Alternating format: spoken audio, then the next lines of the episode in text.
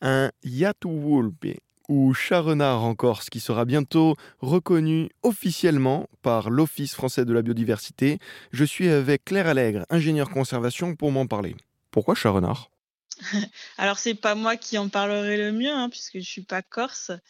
Mais voilà, je pense principalement par rapport à, en fait, à cette couleur et au fait que finalement le chat renard c'est un animal. Enfin, préfère dire Ouyatu Wolpe que traduire parce que c'est vrai que la traduction est pas terrible. Mais euh, je, enfin voilà, je, a priori, c'est par rapport à ce, fond, ce fond de couleur fauve, puisque finalement, voilà, comme le chat renard, c'est un, félin qui est très discret.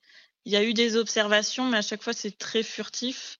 Et ce qui marque, je pense, ce qui a marqué l'esprit des gens, c'est, c'est ils retiennent un peu cette couleur.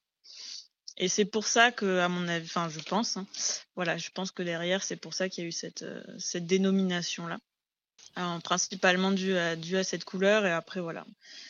Le fait qu'il peut être confondu parfois avec, euh, avec le renard, mais euh, simplement en, aspect visuel. Euh, faut pas imaginer des croisements ou quoi que ce soit. Hein. C'est vraiment juste. Ouais, c'est pas un chat qui va aller tuer des poules ou voler dans les poulaillers. Quoi. Ah si, par contre, oui, il y a ça aussi. D'accord, ok. Le chat, voilà, dans les témoignages, euh, si vous voulez, dans les témoignages euh, d'archives ou même des gens hein, aujourd'hui, hein, il y a encore beaucoup de gens qui, l'ont aperçu et qui l'aperçoivent encore. Euh, si, si, le, chat sauvage est assez friand de, des poules et en principe, voilà, quand il a trouvé un poulailler, il y revient souvent. C'est peut-être ce qui lui vaut la dénomination. Il y a aussi, oui, je pense, il y a aussi une partie de ça, oui, oui. Mm, mm. Le chat renard, donc officiellement euh, reconnu par euh, l'OFB, l'Office français de la biodiversité, ainsi que le laboratoire de la biométrie et biologie évolutive. J'étais avec Claire Allègre. Merci beaucoup, Claire. De rien.